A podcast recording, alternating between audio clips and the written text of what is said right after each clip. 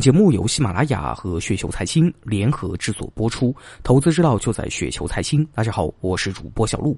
那今天呢，为大家分享的这篇稿件的名字叫做《分红季漫谈》，来自于大智若愚。年终陆续呢进入企业的分红季，那对于高股息投资者而言，又到了收获的季节。二级市场的个人投资者，实际上呢，从这个股市获得收益的途径啊是狭窄的。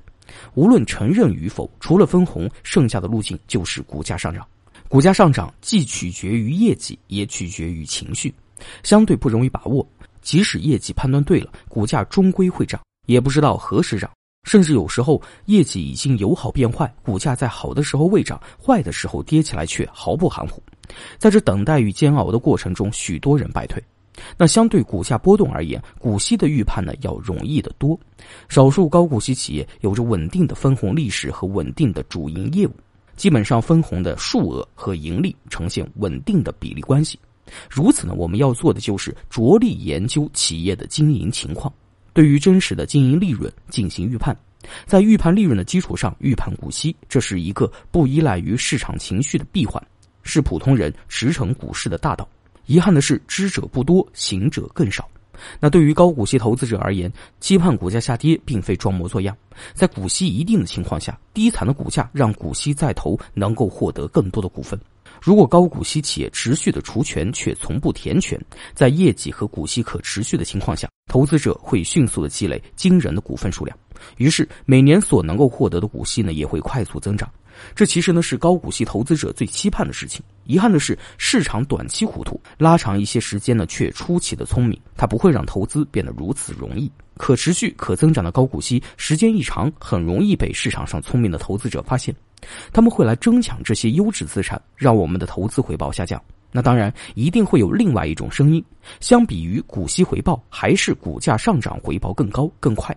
股价上涨之后不再低估，一伙高估的时候可以卖出去，再去寻找低估优质的机会。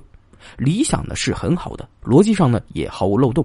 可惜的是，受限于市场有限的投资机会，也受限于投资者有限的个人能力，从一家能够理解的企业中退出，投身于新的企业，其风险呢并不小。极少有人呢能够一家又一家的持续看懂企业。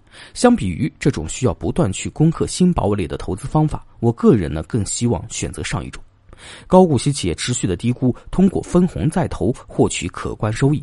除了上述机理上的一些优势，高股息投资的另外一个优势呢，在最近呢表现的尤其明显，对于投资者心性的保护。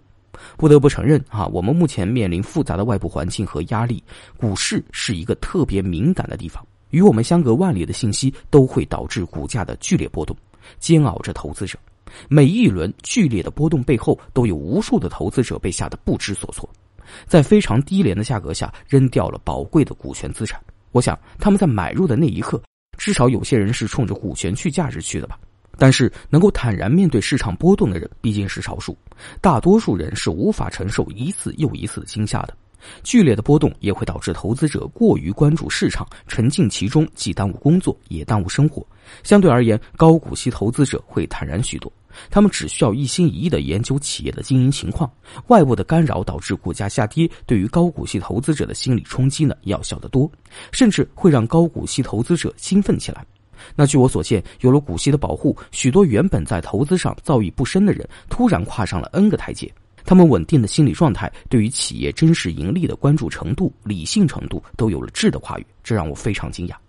值此分红季，重述上面这些老话，与高股息投资者共勉，让下跌来得更猛烈些吧。